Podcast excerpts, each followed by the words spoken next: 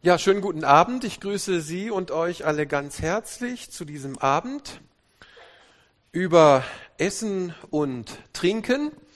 Vielleicht kann man sich unter dem Titel mal zunächst gar nicht so sehr viel vorstellen. Was soll die Bibel schon groß zu Essen und Trinken sagen, nicht? Also das ist ja na, aber wir werden sehen, dass da doch einige Sachen dranhängen. Zum Beispiel auch die immer wieder gestellte Frage, ja, wie ist es eigentlich mit den Speisegeboten beispielsweise? Soll man die jetzt noch einhalten als Christ oder nicht? Und eine ganze Reihe anderer Fragen, die in diesem Zusammenhang immer wieder gestellt werden. Nun, ich weiß nicht, ob es gelingt, angemessen die Frage zu beantworten, ob man jetzt bei, als Christ zum Beispiel in einem Discounter kaufen sollte oder grundsätzlich im Bioladen oder im Reformhaus. Also das ist eine Frage, die am Ende des Tages jeder für sich selber entscheiden muss, sondern worum es uns geht, ist halt einfach mal ein paar ganz grundsätzliche Dinge zu sehen und uns ein paar ganz grundsätzliche Dinge anzuschauen zu dem, was die Bibel über dieses Thema sagt. Und ich habe selber bei der Vorbereitung gestaunt, ähm, wie viel das ist und ähm, welche doch sehr, sehr aus meiner Sicht spannenden Aspekte hier zu sehen sind. Aber bevor wir ins Thema einsteigen, fände ich schön, wenn wir miteinander beten. Herr, wir danken dir jetzt ganz herzlich für diesen Abend und wir danken dir für dein Wort, das du uns gibst. Du gibst uns Orientierung in allen Fragen und Essen und Trinken betrifft uns jeden Tag. Wir essen, wir trinken und da wollen wir uns auch an dieser Stelle anschauen, was dein Wort sagt. Und da bitte ich dich jetzt um deinen ganz besonderen Segen für diesen Abend. Amen. Ja, dieser Vortrag oder dieser Themenabend ist im Rahmen der Reihe Bibelpunkt. Wir sind jetzt hier am 7.11. angekommen, 7.11. Tattoos und Schmuck hatten wir, Jesus im Alten Testament, beim letzten Mal Gesetzlichkeit und Weltlichkeit, auch ein sehr schöner Abend, wie ich fand. Und heute eben Essen und Trinken. Nächstes Mal dann fröhliches Beten. Vielleicht könnten wir das noch so machen, wenn ich noch den Pointer haben könnte. Ich mache unterdessen schon mal weiter. Also, was sagt uns die Bibel eigentlich über Essen und Trinken? Vielen Dank.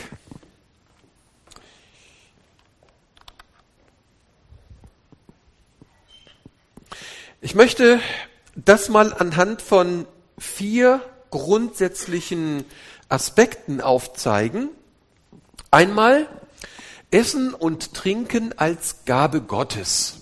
Essen und Trinken ist eine Gabe Gottes. Auch gutes Essen und Trinken sozusagen als Gabe Gottes. Das zweite, Essen und Trinken und Gottes Reich. Was hat das eigentlich mit Gottes Reich zu tun? Wir wollen ja Gottes Reich bauen, beziehungsweise Gemeinde bauen, nicht wahr? Und eben als, wie soll ich sagen, äh, Teil dieser großen Bewegung Gottes eben teilhaben am Bau des Reiches Gottes. Was hat Essen und Trinken damit zu tun? Dann ein dritter Punkt, Essen und Trinken und Gottes Ehre. ist ja auch eine spannende Frage.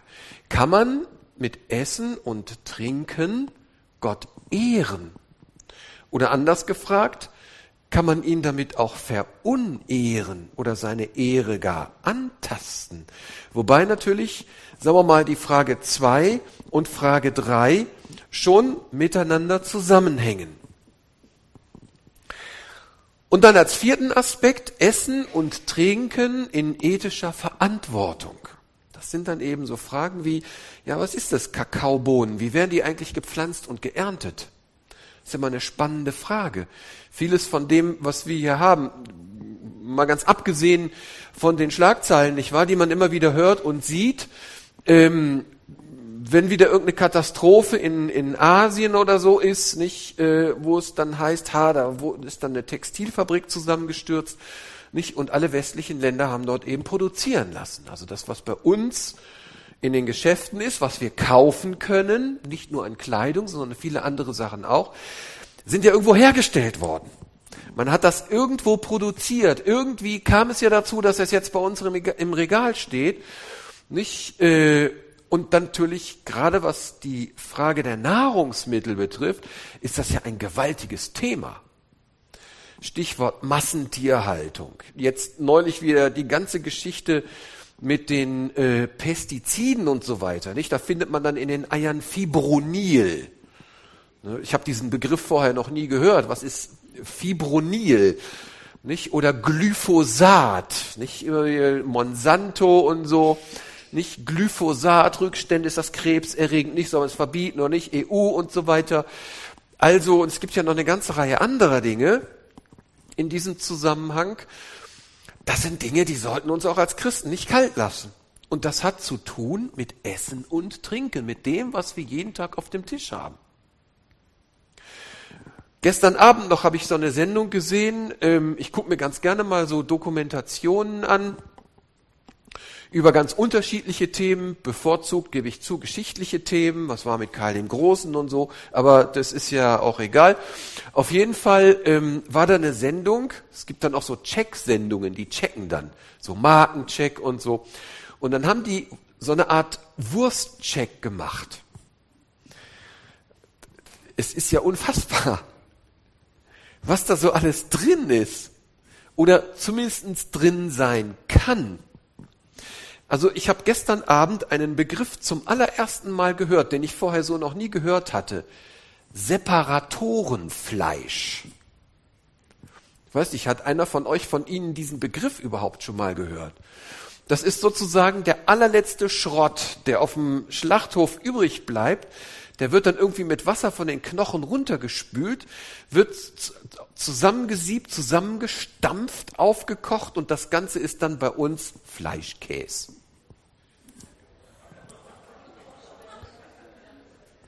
Also nicht nur, also es ist immer eine Frage des Preises. Nicht? Das ist klar. Also wenn da ein Kilo, sagen wir mal, äh, 3,95 Euro kostet, ähm, dann ist das günstig und man spart sicherlich auch Geld für die Mission, aber man muss natürlich auch wissen, was man da am Ende für kriegt. Das ist dann so die andere Frage, nicht? Ähm, ja, es ist, es ist nicht einfach. Das muss man ganz klar sagen. Weil es kann sich nicht jeder und Familien schon gar nicht, und ich weiß, wovon ich spreche, es kann sich nicht jeder jeden Tag alles im Bioladen kaufen. Das ist schlicht und ergreifend für eine normal verdienende Familie nicht möglich. So, und das ist die Spannung. Was will man? Oder sagt man, okay, dann reduzieren wir eben auf das Notwendige. Ist ja eine Möglichkeit, ist ja eine Denkmöglichkeit. Warum nicht? Nicht muss man sich dann entscheiden. Dann verzichten wir ganz und gar auf Fleisch beispielsweise, weil dann kostet ein Kilo Fleisch locker 100 Euro. Das ist völlig klar, nicht? Dann ist dann so ein Steak hat man, Steak so schön für einen Grill, nicht? Da kostet dann so ein Steak locker mal 20 Euro. So, das ist halt dann so die Frage, nicht? So, und in diesem Spannungsfeld stehen wir. Und das sind die Dinge der ethischen Verantwortung. Mal gucken, ob wir da heute noch zu kommen. Äh, schauen wir mal, sonst haben wir noch einen zweiten Termin angesetzt in der nächsten Bibelpunkt Staffel. Weil es ist doch noch mehr zu berücksichtigen als diese ethischen Dinge, aber da spüren wir plötzlich, dass diese Themen gar nicht so weit weg sind und dass die Themen doch irgendwo brennen. Ich sage, essen und trinken, ja gut, machen wir halt nicht. Essen wir schön, trinken wir, danken Gott für die guten Gaben, nicht? Wir danken für alles, nicht? Auch ein Hühnerei, dann aus Holland, ein Fibronil drin, nicht? Ja, ja, was ich nicht weiß, macht mich nicht heiß, ist ja auch gut so. Also ich bin froh, dass ich nicht alles weiß, ganz ehrlich. Und ich vertraue auch auf Gott, wobei das natürlich niemals eine Ausrede sein kann und uns nie von unserer Verantwortung entbindet. Also trotzdem bin ich ganz froh, dass ich nicht weiß und ich glaube, dass Gott da auch irgendwo seine behütende Hand drüber hat. Tja, so sieht das aus. Also gehen wir mal Stück für Stück in diese ganzen Geschichten rein und gucken uns mal zuerst an, was es mit dem Essen und Trinken grundsätzlich auf sich hat. Also, es geht nicht nur einfach um Essen und Trinken, sondern gutes Essen und Trinken. Gutes. Wo fängt das eigentlich an? Das ganze Thema beginnt eigentlich bei der Schöpfung. Also ich hole jetzt aus, also ich werde jetzt nicht jedes einzelne biblische Buch durchgehen und so, das ist klar, sondern mal die großen Linien ziehen. Aber es beginnt bei der Schöpfung. Und da heißt es, dass alles das, was Gott gemacht hat, sehr gut ist. Man könnte dieses sehr gut auch modernsprachlich umschreiben mit von allerhöchster Güte oder von allerbester Qualität. Den Begriff kannte der alte Hebräer noch nicht, aber wir kennen den und deswegen kann man das so sagen. Also von höchster Güte und allerbester Qualität. Interessant ist, dass bereits vor dem Sündenfall gegessen und getrunken wurde. Das heißt, Gott hat den Menschen so geschaffen, dass er Nahrung aufnimmt. Gott hätte den Menschen auch so schaffen können, dass das Ganze ohne Nahrungsaufnahme funktioniert. Man ist halt einfach irgendwie da. Das lässt übrigens auch Schlussfolgerungen zu im Blick auf die Ewigkeit. Ich weiß ja nicht, welche Vorstellung wir von der Ewigkeit haben. Nicht so genau wissen wir es ja auch nicht. Ja, wir haben einige Anhaltspunkte. Wie es dann am Ende tatsächlich sein wird, werden wir sehen. Aber wenn am Anfang der Schöpfung die Schöpfung tatsächlich eine leibliche Schöpfung war, eine leibliche, aber eben nicht sterbliche, es war ja eigentlich eine unsterbliche Schöpfung, wenn diese Schöpfung am Anfang, die noch nicht der Vergänglichkeit unterworfen war, ähm, wenn da Essen und Trinken sozusagen mit eingebaut war in das ganze System, dann stelle ich mir die Frage, warum soll das in der Ewigkeit nicht sein eigentlich? Das ist ja mal eine spannende Frage. Denn unsere Wirklichkeit in der Ewigkeit wird ja auch eine leibliche sein. Nicht? Es ist eine leibliche Auferstehung. Zwar nicht mehr vergänglich, nicht mehr dem Tode und der Vergänglichkeit unterworfen, aber dennoch eine leibliche. Also es ist keinesfalls so, dass wir dann sozusagen als körperlose Seelen durchs Universum schweben. Also so oder irgendwie um den Thron Gottes, wie auch immer man sich den dann vorstellen mag, drumrum fliegen sondern es, die Bibel spricht ganz klar von einem neuen Himmel und einer neuen Erde. Die erste Erde ist nicht mehr, der erste Himmel auch nicht. Das heißt, im Grunde genommen knüpft Gott wieder dort an, wie es am Anfang war. Warum soll dann die Situation auch dort nicht so sein, wie sie am Anfang war? Und Gott sprach, so heißt es in 1. Mose 1, Vers 29, und Gott sprach, sehet da. Ich habe euch gegeben alle Pflanzen, die Samen bringen auf der ganzen Erde, und alle Bäume mit Früchten, die Samen bringen, zu eurer Speise. Nun auf die Frage, ob man daraus jetzt, sagen wir mal, einen prinzipiell gottgewollten Vegetarismus ableiten kann. Auf diese Frage werden wir noch zu sprechen kommen. Es gibt tatsächlich Christenmenschen, die sagen, okay, im Paradies hat Gott den Menschen die Früchte und alles das, was so auf Bäumen wächst und so weiter, zum Essen gegeben. Und deswegen sollten wir das hier, wenn wir Gott gefallen wollen, auch tun. Das Problem ist nur, wir leben nicht mehr, auch unser Körper, nicht mehr unter den Gegebenheiten des Paradieses, das muss man wissen. Da hat sich vieles verändert, auch was den Stoffwechsel und die Bedarfe betrifft. Das ist nicht mehr so wie im Paradies, denn da war der Leib ja noch ein unsterblicher bis zum Sündenfall, das muss man wissen. Da ist etwas Gewaltiges geschehen. Und man darf auch nicht der Illusion verfallen, wenn ich das mal so sagen darf, dass man denkt, okay, dann machen wir es so wie im Paradies und dann strecken wir sozusagen unser Leben. Das ist eine, ein möglicherweise, sagen wir mal, hübscher Gedanke, der charmant ist. Je gesünder ich lebe, desto länger lebe ich, nicht? entspricht aber nicht der Bibel. Denn die Tage, auf der wir, die wir auf der Erde sind, hat Gott bestimmt. Und wir können, so sagt Jesus es, wir können unserem Leben nicht eine Spanne zusetzen. Wir können unser Leben durch ungesunde Lebensweise verkürzen. Das glaube ich wohl. Nicht davon spricht die Bibel, wenn man sündigt, wenn man zu viel Alkohol trinkt und so ganz ungesunde Lebensweise und so, das wissen wir aus der Medizin, dann verstopfen die Adern und alles Mögliche. Nicht? Also das glaube ich schon. Nicht? Dass man sein Leben vor Zeiten ruinieren kann. Gut, auch da ist Gott dabei, unser Leben ist in Gottes Hand. Und dennoch glaube ich, ähm, dass das möglich ist. Gehen wir mal weiter. Also, wir haben keine paradiesischen Zustände mehr. Die Dinge sind ähm, jetzt andere, aber nichtsdestotrotz sind uns die Dinge der Schöpfung zur Nahrung gegeben. So, das kann man schon mal grundsätzlich sagen. Und alles war sehr gut. So, jetzt stellt sich natürlich die Frage, wie ist das denn mit der verbotenen Frucht? War die irgendwie giftig oder so? Oder was ist da das Problem? Also, da darf man sagen, es gab, was das Essen betrifft, im Paradies keine Einschränkung. Gut, jetzt mal abgesehen von den Tieren und so. Das mit der verbotenen Frucht war im Grunde genommen nichts anderes als eine geistliche Bedeutung. Gott, Gott wollte hiermit ein Exempel setzen, ja, das sagt, ha, um Gehorsam im Grunde genommen zu testen, äh, ob der Mensch jetzt nun gehorsam ist oder nicht.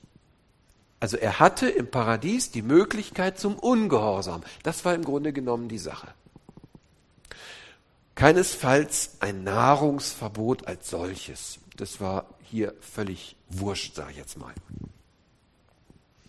So, aus dieser ganz grundsätzlichen ähm, Situation leitet sich ein weiterer Gedanke ab, nämlich die Freude am Guten.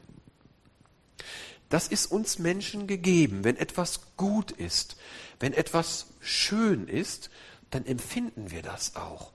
Dann wirkt das auf uns. Das sehen wir beim Essen auch. Man sagt, das Auge isst mit. Als ich zum ersten Mal in Norddeutschland war, manche mögen sich wundern, nicht, dass, weil sie vielleicht denken von der Sprache her, dass wir Norddeutsche sind, sind wir aber nicht. Wir kommen nämlich aus der Mitte, aus Wuppertal. Wuppertal-Elberfeld, wo die berühmte Elberfelder Bibel herkommt. Und das ist in der Mitte. Das ist Nordrhein-Westfalen. Das ist für Menschen südlich von Stuttgart natürlich Norddeutschland. Aber für die Menschen südlich von Hamburg ist das definitiv Süddeutschland. Also in gewisser Weise sind wir auch gebürtige Süddeutsche, wenn man so will. Freude am Guten. Genussfähigkeit. Also, nee, was ich eigentlich sagen wollte, um dass das nicht verloren geht, als ich zum ersten Mal nach Norddeutschland kam, da gab es ja Fisch. Fisch ist ja gut. Kommt drauf an, wie er gemacht ist. Aber im Prinzip schon. Da waren wir auf Hochzeitsreise, meine Frau und ich. Und da gab es so ein keine Ahnung, wie so eine Art äh, äh, Volksgericht oder so. Das war so ein ganz komischer brauner Brei, der an alles Mögliche erinnert hat, aber keinesfalls daran, dass man das jetzt essen könnte. Da war alles Mögliche drin, viele gute Sachen. Oh, da sind nur gute Sachen drin. Das sah aber nicht gut aus. Das war so braun und dann waren da so Klumpen drin irgendwie und dann kam das da so hoch und so. so braun. Ich weiß überhaupt nicht, wie ich sagen soll. Irgendwie so, wie so angegraute Schokolade oder so sah das aus. War aber viel Gutes drin, muss unglaublich gesund sein, so auf jeden Fall für die Seeleute. Aber uns hat das nicht, weil das, das Auge isst mit. Wenn etwas schön, nicht, und die Sternekoch, ganz beliebt, diese Kochsendungen, Melzer kocht und so, oder Rosins Restaurants und, und was es da noch alles so gibt, ja, und dann, wie die dann kochen und wie sieht das denn hier aus und so. Und dann ist es da alles da so hingeklatscht. Ist logisch, dass euer Restaurant den Bach runtergeht. Ganz klar. Nein, das muss fürs Auge schön sein. Und da freut man sich. Wobei ich ehrlich gesagt auch dazu, wir haben unsere Hochzeit in so einem Lokal gefeiert. Die Eltern, denen war das irgendwie wichtig. Da war hier ein Kartoffelchen, da Tomätchen, Salatblättchen, hier ein Fleischmedaillon, natürlich vom Feinsten, nicht an à la, was weiß ich, schön abgeschmeckt mit dem feinsten Cognac aus Frankreich und so. Aber das war für einen hohlen Zahn. Nix für mich. Da ist mir eine Pommes mit Currywurst dann in dem Fall schon lieber. Aber es sah auf jeden Fall richtig gut aus, muss man sagen. War sicherlich von allerbest. Also so ein Mittelding ist wahrscheinlich genau richtig. Genussfähigkeit, Freude am Guten. Und das, dass wir das so empfinden, ist von Gott gemacht. Das hat zu tun mit der Gottesebenbildlichkeit des Menschen. Gott wollte, dass wir Freude am Guten haben. Deswegen hat Gott uns auch ausgestattet mit Geschmacksnerven. Ich weiß nicht, ob ein Huhn Geschmacksnerven hat. Ich habe keine Ahnung. Oder irgendwelche anderen, wahrscheinlich schon im weitesten Sinne. Aber Geschmack, etwas genießen, Genuss, das hat zu tun mit dem, was Gott uns zugedacht hat, speziell als Menschen. Und das fand ich auch sehr spannend. Also ich muss sagen, ich habe noch keinen Hund gesehen, noch nie, der sich sozusagen seine Mahlzeit zubereitet hätte. Jetzt an alle Hundebesitzer, nicht, dass der jetzt hergeht und so, ah, da hinten ist ja noch ein bisschen Gewürz, nicht wahr? Und hier, da können wir noch ein bisschen Salz drauf machen und dann legen wir mal den Knochen dahin und das legen wir da und richten das mal alles schön an. Keine einzige Spezies macht es. Auch ein Löwe nicht. Ja, der Löwe in der freien Wildbahn gibt's ja auch immer so schöne Tiersendungen, nicht wie die dann so unter auf der Pirsch und so. So, und dann schnappen die sich eine Gazelle und dann beißen die da gnadenlos rein. Die schmeißen die um und beißen dann da rein. Da wird nichts zubereitet, überhaupt nichts. Da wird auch noch nicht mal gekocht. Einfach roh reinbeißen in das rohe, blutige Fleisch. So sieht das aus. Und so ist das in der Tierwelt. Der Frosch schnappt sich die Fliege mit seiner langen, klebrigen Zunge und jeder schnappt sich, was er gerade kriegen kann, damit er das dann irgendwie hat und frisst es dann einfach auf. Der Mensch ist die einzige Spezies auf diesem Kosmos, die etwas zubereitet und die Dinge schön macht und abschmeckt wobei das sicherlich auch unterschiedliche Standards da möglicherweise gibt. Aber jeder Mensch ist in der Lage und hat die Voraussetzungen, diese Dinge zu genießen. So hat Gott uns gemacht. Also die Genussfähigkeit, das hat zu tun mit Leib, Seele und Geist, Ästhetik, Kreativität, Kochbücher. Man hat ein Buch, wo Kochrezepte drin sind. Ich muss sagen, wir als Studenten haben das ja relativ entspannt gemacht. Wenn ich vor Prüfungen war, meine Frau schlägt heute noch die Hände über den Kopf zusammen, wenn sie daran denkt, da habe ich mir ähm, irgendwo gibt's ja dann so Dosen serbische Bohnensuppe oder so oder mexikanischer Feuertopf oder wie das alles heißt. Dann habe ich das Topf, Wasser, Dose rein, auf eins und dann bin ich an den Schreibtisch gegangen und habe gelernt. Und irgendwann war das dann fertig und dann hatte ich auch ein leckeres Mahl. So ähnlich wie manche unserer Söhne das machen. Aber ich habe ein ganz tolles Kochbuch, Köstlichkeiten aus aller Welt und das habe ich dann, sagen wir mal, am Nachmittag gelesen. Ich fand die Rezepte ganz toll und so. Ich wäre aber nie auf die Idee gekommen, das zu kochen. Hat mir einfach gefallen. Als dann meine Frau ins Haus kam, da hat die das irgendwann spitz gekriegt und dann hat sie angefangen, auch ein paar Rezepte davon zu kochen und so. Fand ich natürlich super, muss ich schon sagen. Aber Ästhetik, die Freude, nicht, da war das schöne Gericht, schön, schön Braten, schön Burgunder und so. Schön, herrlich. Wunderbar aus aller Welt, ganz köstlich. Köstlichkeiten, super wie noch nie, stand da, glaube ich, drauf. Nur ich war leider nicht so richtig in der Lage, das umzusetzen. Naja. Die Zubereitung von Speisen. Gut, man kann natürlich auch alles übertreiben, aber für manche Menschen ist das schon ein Fest. Ja, und das ist auch was Schönes. Es gibt einem auch was. Man macht und tut und hier eine Zutat und hier und schneidet ein Gürkchen und so. Und dann gibt's ja die Sternekochs, wenn die eine Zwiebel schneiden, so schnell kann man gar nicht gucken, ist die Zwiebel fertig. Ich habe das mal gesehen. Das ist unfassbar. Die können das. Das ist Wahnsinn. Und das gibt einem was. Also ich habe dann auch mal so meine Kochversuche, was man halt so nennen kann, gemacht. Das, das ist toll. Also ich verlagere meine Künste dann an den Grill und das ist dann schön, das, aber das ist toll, wenn es dann fertig ist und so, dann kommt man, ah, guck mal, hier will ein Steak und so. Und dann freut man sich, wenn es den anderen schmeckt. Ich habe keine Ahnung, wie das bei den Hühnern ist, ob die sich auch freuen, wenn es den anderen schmeckt. Die sind eher froh, wenn die anderen nicht da sind, weil die fressen einem das sonst noch weg.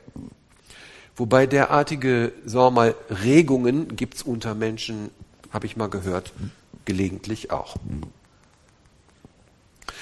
So ähnlich finden wir das auch in der Bibel, Genuss. Da heißt es zum Beispiel in Nehemia 9, Vers 36, siehe, wir sind heute Knechte. Und in dem Lande, das du unseren Vätern gegeben hast, seine Früchte und Güter zu genießen. Siehe, in ihm sind wir Knechte. Das ist ganz spannend. Da, da steht nicht nur einfach zu verspeisen.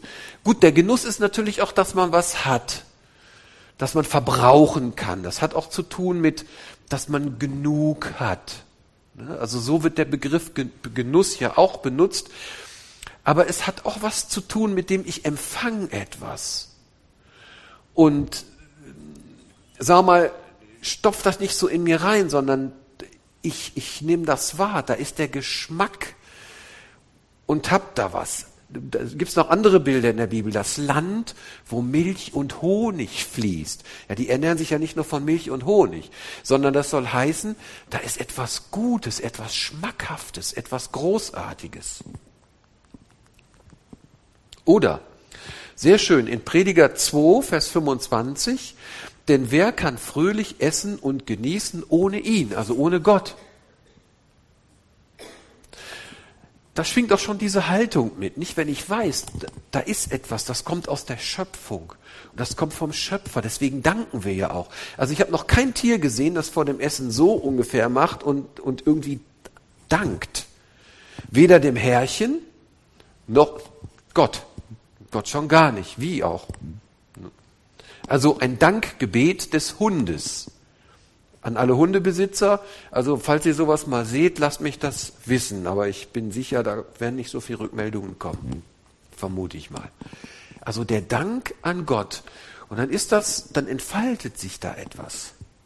Fröhlich essen und genießen.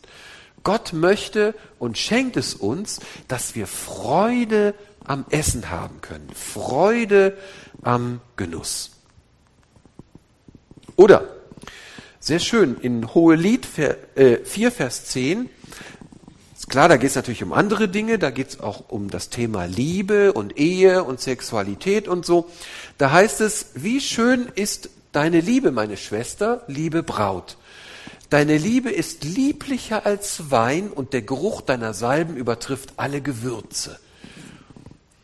Also damit soll natürlich gemeint sein, die Besonderheit halt eben der äh, Frau, der Braut, nicht wahr? Aber trotzdem interessant hier der Vergleich. Lieblicher als Wein, das soll doch heißen, Wein ist lieblich. Ist was Gutes, schmeckt gut, ist was Tolles. Die Frucht des Weinstocks und so weiter ist was Großartiges. Äh, immer natürlich, ist klar. Aber an sich was Gutes. Nicht? Auch Gewürze man kannte zu der Zeit im alten Orient ganz selbstverständlich schon die Möglichkeit, Dinge einfach auch zu würzen. Orientalische Gewürze. Bis heute, viele Gewürze kommen ja auch aus der Gegend. Spannend fand ich auch Jesaja 55, Vers 2, da heißt es, Warum zählt ihr Geld da für das, was kein Brot ist und sauren Verdienst für das, was nicht satt macht? Hört doch auf mich, so werdet ihr Gutes essen und euch am köstlichen laben. Hier sind zwei Ebenen natürlich drin. Einmal die geistliche Ebene von der Erlösung und so, gar keine Frage. Aber dann auch unser irdisches Wohlergehen ist da auch drin. Wenn Gott segnet, dann ist das nicht nur eine spirituelle Größe, sondern dann hat das immer auch materielle Aspekte. Und so wird das in der Bibel auch durchgehend gesehen. Nicht, wenn es uns gut geht, auch materiell, dann ist das nie Fluch, sondern Segen. Es gibt nur eine Möglichkeit, ähm, wo sich diese Dinge sozusagen in Fluch verwandeln können oder wo das dann Fluch ist, nämlich dann, wenn man den Teufel anbetet. Das ist ja dann bei der Versuchungsgeschichte. Oder denken wir an die Hochzeit zu Kana. Das ist übrigens das allererste Wunder, das Jesus tut. Also nicht irgendeine Krankenheilung oder so, sondern das allererste Wunder, das von Jesus bezeugt ist, war das Wunder bei der Hochzeit von Kana, wo er nämlich 500 Liter Wasser in allerbesten Wein verwandelt hat. Nicht um ein Besäufnis jetzt äh, sozusagen zu fördern, sondern ähm, um damit deutlich zu machen, dass Jesus einfach was Gutes macht. Vielleicht hat es auch noch irgendwelche heilsgeschichtlichen Aspekte, aber Jesus macht einfach Wasser zu Wein. Gut, wenn man bedenkt, da waren zwei Dörfer, das ganze Dorf von der Braut, das ganze Dorf vom Bräutigam, dann relativiert sich das wieder, auch wenn man denkt, dass es ja über mehrere Tage ging. Also, dann hat sich das wieder ein bisschen verteilt, sagen wir es mal so. Das Beste zuletzt. Wieso jeder Hausherr gibt den besten Wein doch zuerst.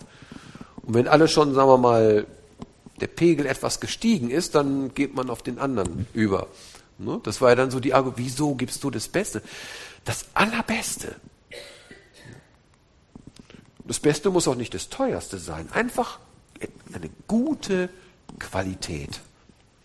Also nicht nur Gott am Anfang der Schöpfung macht das so, dass die Dinge einfach sehr gut sind, sondern Jesus macht das auch bei den Dingen, die er tut. Gehen wir mal etwas weiter im Neuen Testament. Da lesen wir in 1 Timotheus 6, Vers 17, da heißt es, den Reichen in dieser Welt gebiete, dass sie nicht stolz seien. Also Reichtum ist keinesfalls verwerflich oder Sünde, aber sich nicht überheben, nicht stolz sein, auch nicht hoffen auf den unsicheren Reichtum ist klar, sondern auf Gott, der uns alles reichlich darbietet, es zu genießen. Also, wenn wir tatsächlich Genüge haben, wenn es uns gut geht, dann dürfen wir das annehmen aus Gottes Hand und dürfen das genießen. Das ist doch mal was Schönes. Das heißt, wenn wir uns etwas Gutes leisten können, dann müssen wir nicht dauernd ein schlechtes Gewissen haben, weil es anderen möglicherweise nicht so gut geht.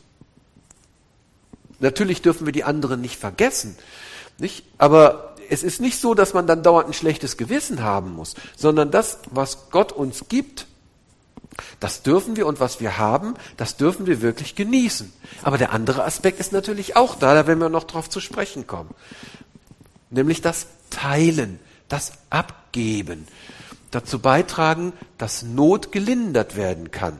Nicht? Aber das sind eben zwei verschiedene Dinge. Das eine und das andere.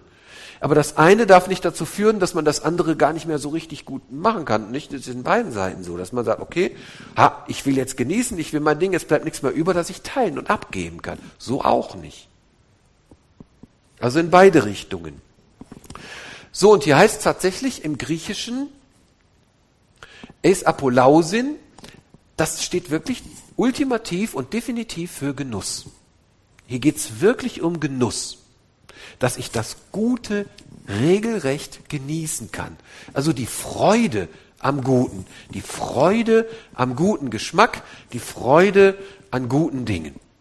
Das fand ich doch mal sehr erstaunlich, weil man ja immer denkt, in der Bibel wäre alles möglich auf möglichst niedrigem Level und niedrigem Niveau, aber das ist gar nicht so.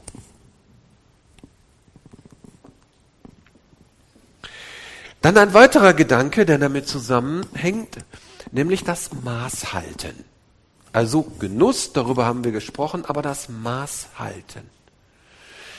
Nicht Maßhalten zu können, ist in der Schrift ganz problematisch und wird auch ganz problematisch gesehen. Also Maßlosigkeit gilt vor Gott, und das sehen wir deutlich in der Schrift, gilt vor Gott als Ausdruck eines gottlosen Lebensstils. Da lesen wir zum Beispiel in Epheser 5, Vers 18, und sauft euch nicht voll Wein. Auf der einen Seite, nicht wahr, wird der Wein gepriesen als köstlich, als wunderbar, als Geschenk von Gott, die Frucht des Weinstocks, als Segen und so weiter, als Sinnbild geradezu für das, was Gott stiftet. Aber sauft euch nicht voll. Maß halten. es genießen und gut. Fertig. Also Besäufnis, sich die Kante geben, das ist definitiv nicht etwas, was einem Lebensstil entspricht, der Gott gefällt. Das muss man von der Schrift und das kann man von der Schrift her ganz deutlich sehen, woraus ein unordentliches Wesen folgt. Das ist ja noch von Luther, ich will es mal sagen, fast vorteilhaft übersetzt, nicht? Also jeder, der mit diesen Dingen zu tun hat und vielleicht Menschen kennt, die dem Alkoholismus verfallen sind, wo das hinführen kann, der weiß, wovon ich spreche.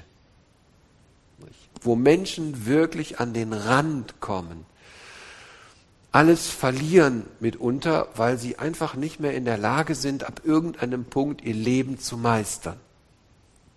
Und da wirklich in einen Sumpf geraten? Und so soll es bei uns Christen nicht sein. Gut, wir gehen an die Hecken und Zäune. Das ist ja auch die Aufgabe der Gemeinde. Menschen, die eben in diesen Dingen da hineingeraten sind, aus welchen Gründen auch immer, dass die Gemeinde Jesu die Hand reicht und versucht, soweit das möglich ist, zu helfen. Nicht? Wenn Menschen sich helfen lassen wollen. Das ist ja dann auch immer noch so ein Punkt. Also davon sollen wir abstehen. In den Erweckungsbewegungen, nicht, die natürlich, das kann man auch verstehen, die dann sozusagen in diese problematischen Gebiete hineingegangen sind, in die Elendsviertel und so, nicht? Da war es dann sogar so teilweise, dass Alkoholkonsum grundsätzlich als Sünde deklariert wurde. Aber das war, weil die die Not gesehen haben. Dann kann man das verstehen, nicht? Ist ja heute noch Heilsarmee, nicht? Blaues Kreuz und so. Das ist völlig klar und nachvollziehbar, weil sie eben diese Erfahrungen machen. Also die Erweckungsprediger, gut, da muss man eben sagen, äh, in Norddeutschland die Erweckungsprediger, die waren eher stärker gegen Alkohol und in Süddeutschland eher gegen Rauchen. Je nachdem, wo man dann gerade ist, weil das wäre, sagen wir mal, den Winzern, wo ja viele gläubige Leute sind, die ich persönlich mittlerweile auch kenne, wahrscheinlich überhaupt nicht vermittelbar gewesen, nehme ich mal an. Aber auch für die gläubigen Winzer gilt das. Ne? Aber viele, das habe ich mir sagen lassen, haben halt eben auch gelernt, mit diesen Dingen umzugehen. Nicht? Aber die Gefahren sind natürlich immer und überall da. Das muss man ganz klar sagen. Deswegen ist es wichtig, an dieser Stelle auch ganz klar von der Schrift her die Dinge zu sehen, nicht zu sagen, oh ja, pff, das ist ja.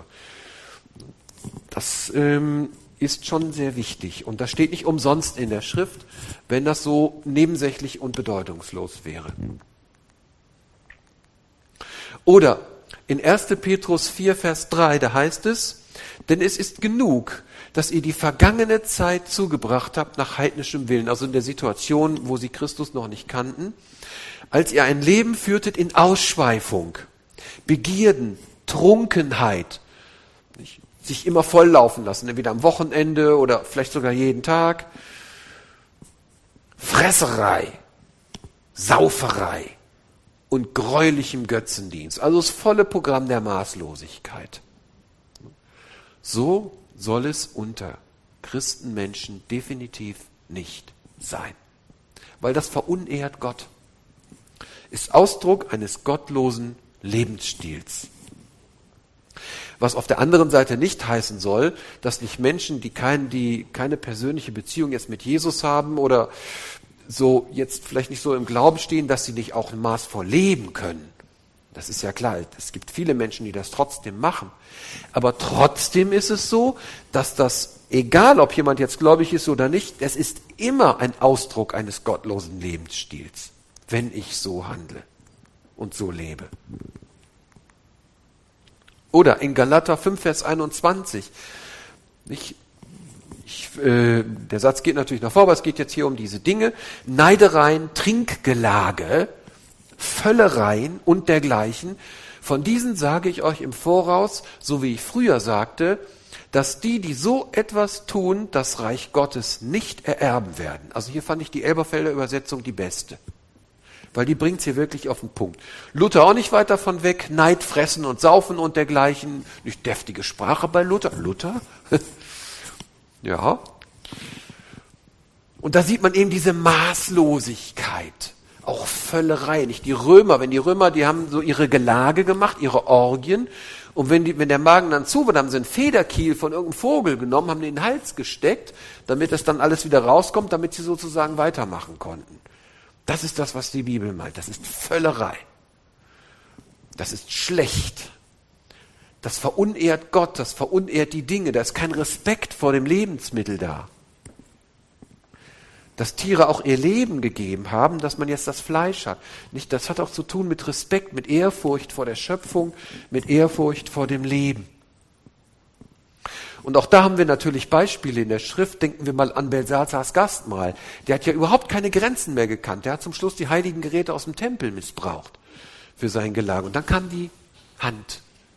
Mene Tekel Uphasin. Oder die römischen Orgien Herodes, nicht wahr? Wo er dann im besoffenen Kopf äh, da diesem Bitten stattgegeben hat, den Kopf Johannes des Täufers zu bringen. Solche Dinge. Ganz schlimm. Also Qualität als Wesensmerkmal Gottes, aber maßvoll. Was Gott machte, war sehr gut. Dazu gehört auch gesund essen und trinken. Also es ist kein Nebenthema. Das Thema ähm, hier auch auf Qualität zu achten, nicht ist immer wieder eine Herausforderung. Das ist völlig klar und jeder trifft seine Entscheidungen selbstverständlich. Aber es ist trotzdem in der Schrift ein Wert des gesunden Essens und Trinkens. Hier habe ich eine schöne Geschichte gefunden, nämlich bei Daniel. Nicht? Die haben da alles Mögliche, was da am königlichen Hof vorgesetzt würde, sagt, gib uns Wasser und Gemüse. Ja, die haben praktisch jeden Tag Wein zu jeder Tages- und Mahlzeit. Das war sozusagen statt Wasser das Getränk, aber dann wird man ja Alkoholiker. Das ist ja klar, wenn ich nur Wein trinke statt Wasser, um meinen Durst zu löschen, äh, dann werde ich Alkoholiker. Nichts gegen den Genuss. Nicht? Und deswegen hat Daniel gesagt, nee, nee, nee, nee, nee, also fürs tägliche bring uns Wasser und Gemüse. Und wir wissen ja, Gemüse soll ja doch eigentlich recht gesund sein. Damit kommen wir zum zweiten, Essen und Trinken und Gottes Reich. Wir haben jetzt sehr viel gehört, dass die Bibel für Genuss ist und so weiter. Grundsätzlich gilt, dass Gottes Reich über allem steht, auch über Essen und Trinken. Trachtet zuerst nach Gottes Reich. Natürlich mit der Sorge, reicht es am Ende des Monats? Kann man das überhaupt? Wie ist es? Sorget nicht darum. Gott wird uns geben, was wir brauchen, wenn wir zuerst nach seinem Reich trachten. Also wir sollen nicht zuerst nach dem Essen trachten, oder dem Trinken, auch nicht nach der Kleidung, sondern unser allererstes Ansinnen soll sein, wie kann ich Gott gefallen? Das Trachten nach dem Reich Gottes. So, und wenn Gott das Höchste und Wichtigste für uns ist, dann müssen wir uns sozusagen um den Rest überhaupt keine Sorgen mehr machen. Das ist das, was hier gesagt ist. Derselbe Gedanke steht übrigens dem Speisopfer zugrunde. Vielleicht hat sich der eine oder andere schon mal gefragt, ja, wieso, wenn die dann geerntet haben, wieso dann ein Opfer bringen oder so? Dieses Opfer sollte die Prioritäten zum Ausdruck bringen. Nämlich das Geben. Gott hätte das nicht nötig, dass wir ihm was geben, weil Gott ist Gott, von ihm kommt alles. Nein, das war ein Zeichen. Ein Zeichen des Dankes und der Hingabe. Ich gebe sozusagen etwas von dem, was ich erhalten habe. Im Übrigen waren die Opfer ja auch dann nicht verschwendet. Man würde ja zunächst mal geneigt sein zu denken, das ist dann weg. Aber wenn man die Schrift genau liest, dann diente das zur Versorgung derer, die am Tempel gedient haben. Die hatten nämlich sonst keine anderen Einkünfte. Das war von Gott super geregelt. War sozusagen ein doppelter Nutzen, wenn man so will. Auf der einen Seite eben dieser geistliche Effekt und auf der anderen Seite die Versorgung der Leviten, also der Priester und Diener im Tempel. Spannend auch Römer 14, Vers 17. Das Reich Gottes ist nicht Essen und Trinken, sondern Gerechtigkeit und Friede und Freude in dem Heiligen Geist. Auch hier ganz klar die Prioritäten.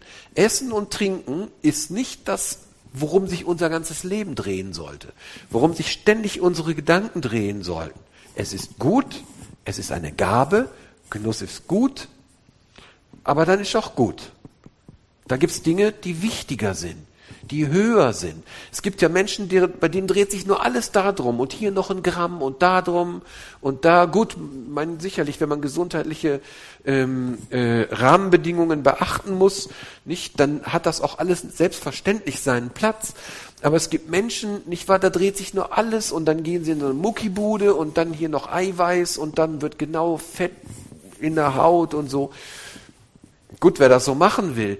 Ja, aber wenn sich die Gedanken nur noch um das drehen, dann stimmen die Prioritäten nicht. Und da sagt uns die Bibel ganz klar, unsere Priorität ist eine andere. Wenn ich mehr Zeit verbringe mit dem Studieren von irgendwelchen Kalorien und Kram und dem Ganzen ähm, als mit geistlichen Dingen, dann stimmen die Prioritäten nicht. Das Reich Gottes ist nicht Essen und Trinken sondern es sind Dinge, die deutlich wichtiger sind und höher stehen. Ein weiterer Gedanke ist der Verzicht um des Reiches Gottes willen. Das gibt es nämlich auch. Gott gönnt uns Genuss, aber es kann auch mal die Zeiten geben, wo wir vielleicht entbehren, ja, oder fasten, das Thema Fasten, haben wir darüber mal nachgedacht. Nicht? Wir genießen Gutes, aber können wir auch mal verzichten? Es gibt ja so immer einmal im Jahr so diese sieben Wochen ohne. Ja, dass wir mal auf Dinge, die uns wirklich schmecken, die uns Freude machen, vielleicht auch beim Essen oder so, dass wir auf die einfach mal verzichten als Übung. Nicht als Sakrament oder Punkte vor Gott zu sammeln, das ist alles Blödsinn, sondern als geistliche Übung. Fasten, Fastenzeiten, ist nicht vorgeschrieben, aber ist eine gute geistliche Übung. Oder kann eine gute geistliche Übung sein die Möglichkeit von Entbehrungen. Da lesen wir zum Beispiel beim Apostel Paulus in Philippa 4, Vers 12, ich kann niedrig sein und kann hoch sein. Mir ist alles und jedes anvertraut. Beides. Satt sein und hungern. Beides. Überfluss haben und Mangel leiden. Ich vermag alles durch den, der mich mächtig macht, nämlich Christus. In diesem Zusammenhang steht das übrigens dass ich die Dinge, wie sie kommen, dass ich das so von Gott annehmen kann, auch Mangelzeiten, wo die Qualität vielleicht mal nicht so hoch sein kann oder nicht so hoch ist, wo die Rahmenbedingungen ganz schwierig unter Umständen sind und ich gucken muss, dass ich durchkomme. Auch solche Phasen und Zeiten aus Gottes Hand zu nehmen. Aber das andere halt eben auch. Dann kommen vielleicht wieder bessere Zeiten ja, wo ich dann vielleicht wieder auf andere Dinge achten kann. Zeiten des Überflusses. Alles kennt der Apostel Paulus, der ja im Dienst für Gott stand, auch. Dann das dritte, im Essen und Trinken Gott ehren. Im Essen und Trinken Gott ehren. Damit verbunden ist die Frage, was können wir grundsätzlich bedenkenlos essen und trinken. Da kommen wir natürlich sofort auf die Speisegebote zu sprechen. Das ist klar, weil das ist ja so das, was in der Bibel mal so vorrangig steht, wenn man mal anfängt vorne, nicht in den Büchern Mose und so, dann trifft man irgendwann auf die Speisegebote. Fragt man sich, oh, hm, wie ist es denn jetzt mit Schweinefleisch und so? Das ist ja mal eine ganz spannende Frage. Die nennt man übrigens im Hebräischen die Kashrut. Steckt auch Koscher drin die Kashrut, das heißt die koscheren Speisen. Grundsätzlich haben wir bei den Kashrut die Unterscheidung zwischen rein und unrein. Übrigens nicht nur bei Tieren, sondern auch, also nur bei Tieren und eben nicht bei Pflanzen, so rum. Als rein, und das ist ganz spannend, gelten Rind, Lamm und Zicklein, wie Luther übersetzt, also Ziegen. Dammhirsch, Gazelle, also Wild kann man sagen, Wiesent, Wildschaf und Steinbock, alles groß, die gespaltene Klauen und so weiter, was im Wasser ist, Flossen und Schuppen hat, nicht? Und alle reinen geflügelten Tiere. Steht alles genau da. Also so von den Grundkategorien her. Als unrein gelten zum Beispiel das Kamel, der Hase, Klippdachs und so weiter, Wildschwein, Meerestiere, die keine Flossen haben, also Shrimps zum Beispiel, Aasgeier, Bartgeier, also verschiedene Tiere, Milan, Raben, Eulen, Bienenfresser und so. Fischadler, Storch und so weiter. Alles fliegende Kleingetier, zum Beispiel Insekten und so. Und das Zicklein, das in der Milch seiner Mutter gekocht wurde, das soll man auch nicht machen. So, also da haben wir mal eine ganze Reihe, nicht äh, so auch von denen, dass man da mal so eine Richtung hat. Und jetzt stellt sich natürlich sofort die Frage, hm, was soll das? Warum eigentlich? Was ist der Sinn der Speisegebote im Alten Testament für das Volk Israel eigentlich? Ich habe mal ein paar Stimmen rausgesucht. Maimonides zum Beispiel, ein jüdischer Gelehrter, sagt, die verbotenen Speisen schaden dem Körper. Nach Manides sagt, sie schaden der Seele. Schaden sie vielleicht beidem?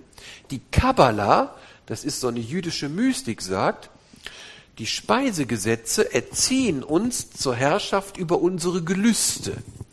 Sie gewöhnen uns daran, aufkeimende Wünsche zu unterdrücken, ebenso auch die Neigung, die Freude am Essen und Trinken als Zweck des menschlichen Daseins anzusehen. So, darüber kann man jetzt natürlich diskutieren. Ganz spannend ist jetzt die Frage nach der Unterscheidung zwischen rein und unrein. Jetzt überlegen, ist das willkürlich oder nicht? Spannend auch hier, der Gedanke, das soll euch unrein sein. Also es ist jetzt nicht, dass es generell unrein ist, sondern da heißt es, es soll euch unrein sein. Man achte mal auf die Details. Tamehu lachem. Hebräisch liest man von rechts nach links. Also ein ganz wesentliches Kriterium das ist also die Frage, warum? Was ist hier eigentlich das Thema? Was ist eigentlich das Problem? Ein ganz wesentliches Kriterium hierbei ist die Frage nach der Identität. Die Identität Israels als erwähltes Volk Gottes, also die Unterscheidung zu den Heiden, zu dem, was die Heiden so machen. Und da hat Gott das so verfügt, dass dass sie sich auch, sagen wir mal, bei bestimmten Nahrungsgewohnheiten einfach von dem, was die Heiden machen, unterscheiden sollten. Das sind ja noch manche andere Sachen, ja, zum Beispiel mit Mischgewebe und so. Das ist alles der gleiche Gedanke. Der Gedanke von Reinheit und Unreinheit. Gott ist ein heiliger Gott. Das Thema Reinheit. Ganz spannend. Doch heute kann man bei den Rabbinen lesen, dass die Kashrut, also die Speisegebote, wie übrigens auch der Sabbat als zweite Säule, Identität stiften für Israel nicht nur sind, sondern auch waren. Es hat zu tun mit der Identität Israels, mit dem Selbstverständnis Israels als Gottes Volk. Und ganz besonders hier im Vordergrund eben der Gedanke der Heiligkeit, der Gedanke der Reinheit im Sinne des Abgesondertseins von anderen. Ganz spannender Gedanke und der zieht sich durch die Bibel eigentlich komplett durch. Also, es geht hier eigentlich nicht so sehr um die Nahrung an sich, sondern von Gott her um eine geistliche Bedeutung, nämlich der Gedanke einer Auswahl, der an dieser Stelle symbolisiert wird, der daran festgemacht wird. Er hätte auch eine andere Auswahl treffen können. Gott hat aber diese Auswahl gemacht. Unabhängig von Fragen nach Gesundheit, ob das jetzt dem Leib oder der, der Seele schadet.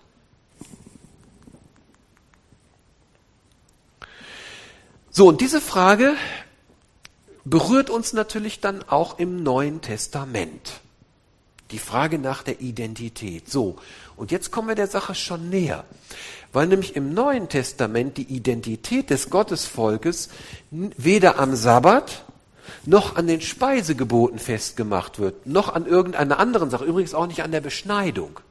Das wäre noch die dritte Säule gewesen, sondern ausschließlich in Christus. Und das ist der Grund dafür, warum in der neutestamentlichen Gemeinde die Speisegebote als solche keine Bedeutung mehr haben. Das ist eine ganz spannende Geschichte. Also die sind auch nicht irgendwie so, weil das irgendwie unsinnig ist oder so, sondern das hat zu tun mit der Identitätsfrage. Und unsere Identität in Christus, die wir Christen sind, liegt einzig und allein in Christus begründet. Und das ist der Grund, warum der Sabbat nicht mehr die Bedeutung hat, wie im alten Bund, warum die Beschneidung nicht mehr die Bedeutung hat und warum auch eben als die dritte Säule die ähm, Kashrut, also eben die, die äh, Speisegebote nicht mehr die Bedeutung haben. Also wir sehen eine zutiefst geistliche, einen zutiefst geistlichen Gedanken dahinter, sowohl im Alten wie im Neuen Testament. Und damit sind die Speisegebote eigentlich erfüllt in Christus. Christus ist nicht gekommen, das Gesetz aufzulösen, sondern zu erfüllen. Und das zeigt sich hier auch, gerade bei diesen drei fundamentalen Säulen. Und deswegen heißt es, zum Beispiel in Kolosser 2, so lasst euch von niemandem ein schlechtes Gewissen machen wegen Speise und Trank. Denn alles ist nur ein Schatten des Zukünftigen. Spannend, da haben wir die Antwort. Es ist nur ein Schatten des Zukünftigen, leibhaftig aber ist es in Christus. Also der Gedanke der Reinheit, der Gedanke des Volkes Gottes, die Identität ist letztlich in Christus erfüllt. Und schon im Alten Testament die Speisegebote und der Sabbat und auch die Beschneidung weisen letztlich auf Christus hin in der Erfüllung. Und hier besteht das Volk Gottes dann eben nicht mehr ethnisch, also im Sinne von ähm, nur die Stämme Israels, sondern ist halt erweitert auch auf die Heiden. Dies, so sagt uns Hebräer 9, Vers 10, dies sind nur äußerliche Satzungen über Speise und Trank, die bis zu der Zeit einer besseren Ordnung auferlegt sind. Und das ist der neue Bund. Das ist die Zeit, in der wir jetzt leben. Also wir sehen, das ist nicht nur Willkür, wobei hier, glaube ich, bei manchen ein bisschen Willkür unterwegs ist. Aber wenn man diese großen Zusammenhänge mal sieht, dann öffnet sich eine, eine, eine gewaltige Welt. Da sind große geistliche Zusammenhänge. Und das ist nicht nur einfach im Alten Testament, oh, das ist halt irgendwie menschlich oder das ist auch von Gott. Ist ja auch inspiriert, ist ja auch von Gott gegeben, aber mit einem geistlichen Sinn. Und so sagt Jesus dann in Matthäus 15, Vers 11, was zum Mund hineingeht, macht den Menschen nicht unrein sondern was aus dem Mund herauskommt, das macht den Menschen unrein, nämlich dummes Geschwätz und so.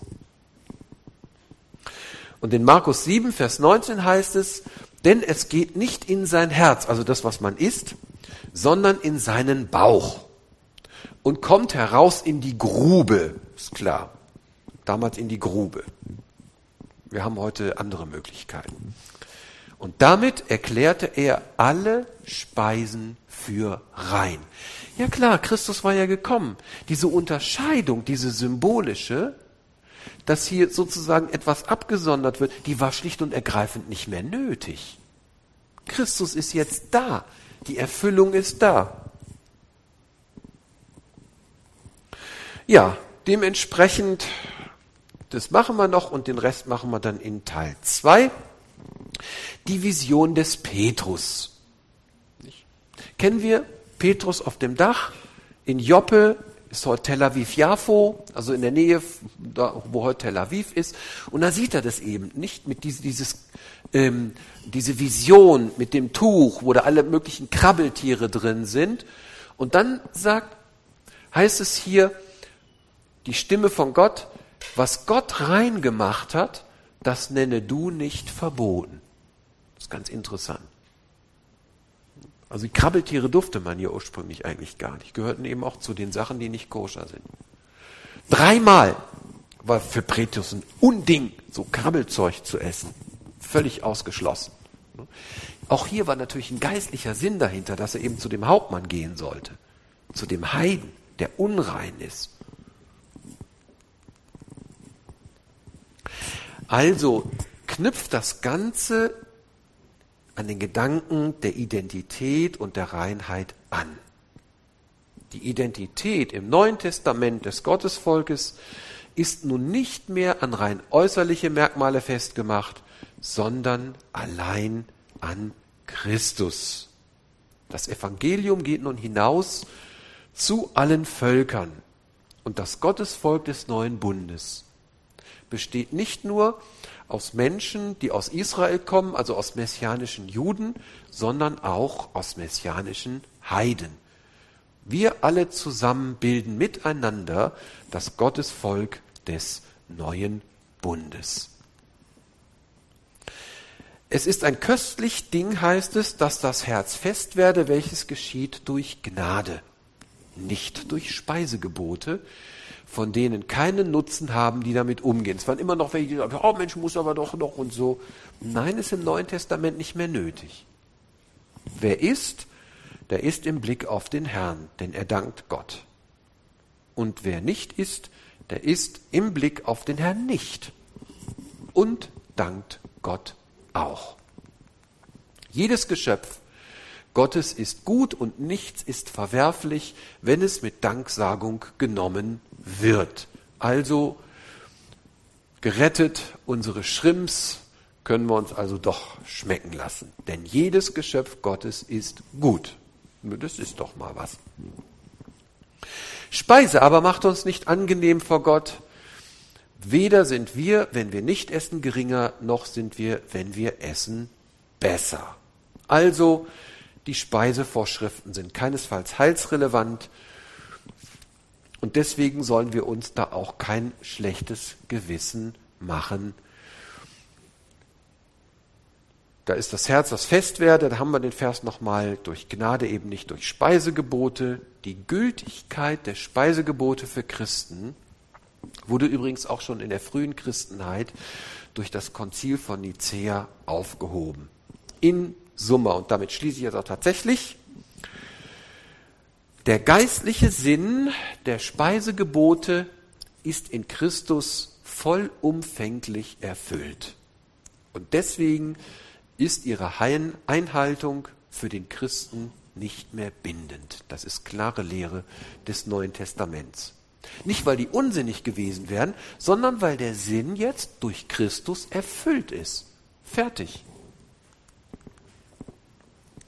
Ja, damit möchte ich schließen und dann werden wir bei der nächsten Staffel den zweiten Teil machen, wo wir uns dann stärker so um diese ethischen Dinge kümmern können, auch ähm, was mit Fleischgenuss und so weiter auf sich hat. Und für heute soll das mal reichen. Und ja, dann bleibt mir noch einzuladen zum nächsten Mal. Jetzt habe ich die Folie am Ende hier. Jetzt mal gucken, ob wir da noch mal irgendwie ganz schnell durchkommen, dass ich die dann mal eben, mal eben kurz zeigen kann. So.